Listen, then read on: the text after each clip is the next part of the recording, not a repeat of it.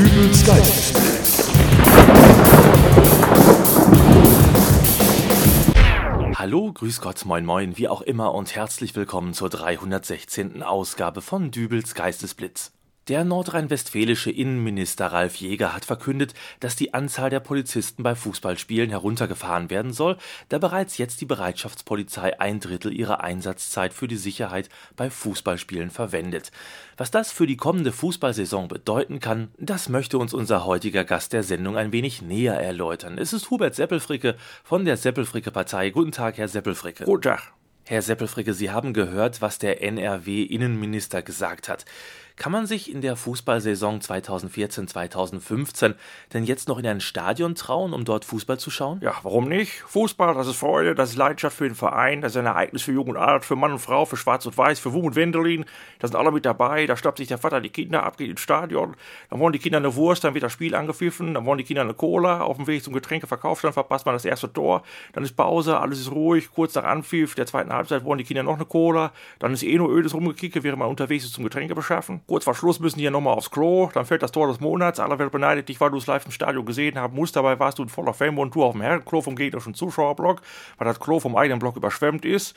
Äh, dort bemerkt der Junge dann vor dem Pissoir, dass er doch nicht muss. Ich sage Ihnen, wir haben im Fußball ganz andere Probleme, aber das sind Themen, vor denen die anderen Parteien gerne zurückweichen. Da wird die Seppelfricke Partei nicht klein beigeben. Äh, ja, der NRW-Innenminister hat allerdings ja auch zugesagt, dass bei sogenannten Risikospielen, also Spielbegegnungen, bei denen gewaltbereite Fans zugegen sind, wenn man sie denn Fans nennen kann, also dass bei solchen Spielbegegnungen weiterhin auch voll auf die Polizei gesetzt werden kann. Und das ist dann eben das Ergebnis, wenn sich eine Regierung bildet, wie die, die derzeit hier in Deutschland das Sagen hat. Da wird auf Gewalt und Gegengewalt reagiert. Das ist ein Unding, das kann nicht sein. Da bezieht die Seppelfricke Partei knallhart Stellung. Das Problem muss hier bei einer Wurzel gepackt werden, wobei die Fragestellung lautet, woher kommt denn diese Gewaltbereitschaft?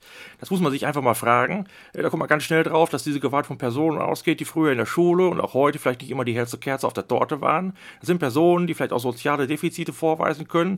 Da ist das Verhältnis zur Mutter vielleicht gestört. Oftmals spielt dann vielleicht noch eine sexuelle Komponente mit rein. Da werden dann verkümmerte Geschlechtsteile dadurch kompensiert, dass man vielleicht einen Schlagring oder einen Baseballschläger mitnimmt zum Sportstadion. Das sind alles Probleme, die man lösen kann. Dafür braucht man aber keine hundertschaften Polizeibeamten. Dafür braucht man einfach mal ein paar Studenten, die was dazu verdienen wollen. Wenn dann da was akut wird, dann verteilen die Handzettel mit Adressen von lokal ansässigen Psychologen. Damit ist den Fußballfans geholfen. Damit haben die Psychologen wieder volle Wartezimmer. Und der Student hat auch 5 Euro in der Tasche, damit er sich mal eine warme Mahlzeit kaufen kann. Ja, wahrscheinlich wird es dann eher eine warme Suppe sein. Aber äh, Herr Seppelfricke, selbst wenn eine Behandlung durch einen Facharzt das Problem Ihrer Meinung nach lösen kann, so ist es ja doch eher ein zeitaufwendiger Prozess.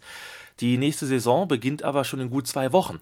Wie wird sich die Seppelfricke Partei da einsetzen, damit es ein ruhiger und geordneter Saisonauftakt wird? Wir von der Seppelfricke Partei, wir werden den Sicherheitsleuten in den Sportstadien einen Vorschlag unterbreiten. Da gehen wir von aus, dass der unter den Tisch gekehrt wird, weil wir sind ja Opposition und wenn wir die Wahrheit sagen, dann will man oftmals nicht hören, aber wir lassen uns da trotzdem nicht das Maul verbieten. Unser Vorschlag sieht vor, dass beim geringsten Anzeichen von aggressivem Verhalten die Getränkestände angewiesen werden, nur noch Baldrian-Tee auszuschenken. Der entspannt, der beruhigt. In der Zwischenzeit setzen sich dann die Spieler auf den Rasen. Dann gibt es erstmal 30 Minuten Yoga-Übung für die Zuschauer.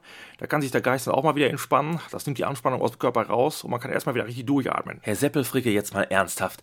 Wie wollen Sie denn bei einem emotional aufgeladenen Fußballspiel, bei dem sich die Ränge in einen Hexenkessel verwandeln, sämtliche Zuschauer dazu bekommen, 30 Minuten Yoga-Übungen bei einer Tasse Baldrian-Tee zu absolvieren? Ja, da äh, sagen wir denen dann, dass sie das machen sollen. Und wenn die das nicht tun? Ja, dann äh, haben wir ja noch die Hundertschaft von der Polizei vom Innenminister Jäger. Ich danke für das Gespräch, Herr Seppelfricke. Kein Problem, ich bin hier, ich habe Zeit, man kann über alles reden. Und ich verabschiede mich jetzt auch von euch. Bis zur nächsten Folge von Dübels Geistesblitz.